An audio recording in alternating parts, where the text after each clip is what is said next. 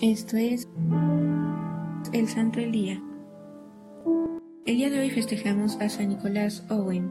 Nicolás Owen nació en Oxford, Inglaterra, en el año de 1550. Hijo de un carpintero y hermano de dos sacerdotes, Owen había trabajado como criado del padre Edmund Campion.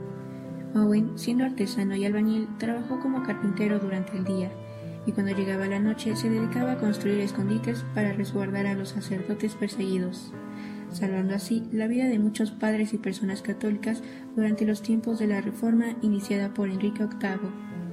El trabajo de Nicolás era un arduo trabajo, más que nada dado que realizaba este labor sin ayuda y a veces le costaba diversas lesiones.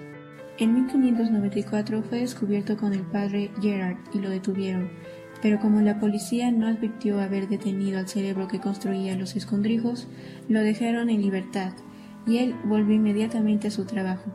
Conforme pasaron los días, Owen planificó el audaz escape del padre Gerard de la Torre de Londres y siguió con su labor de protección de los católicos perseguidos. Pero posteriormente se entregó para salvar la vida de los padres Garnet y Old Corn, a quienes consideraba más valiosos que él mismo para la evangelización de Inglaterra. Murió en medio de torturas por orden de Lord Cecil el 2 de marzo de 1606. De San Nicolás Owen podemos identificar la virtud de la valentía, pues arriesgó su vida para ayudar a los sacerdotes ante la persecución religiosa.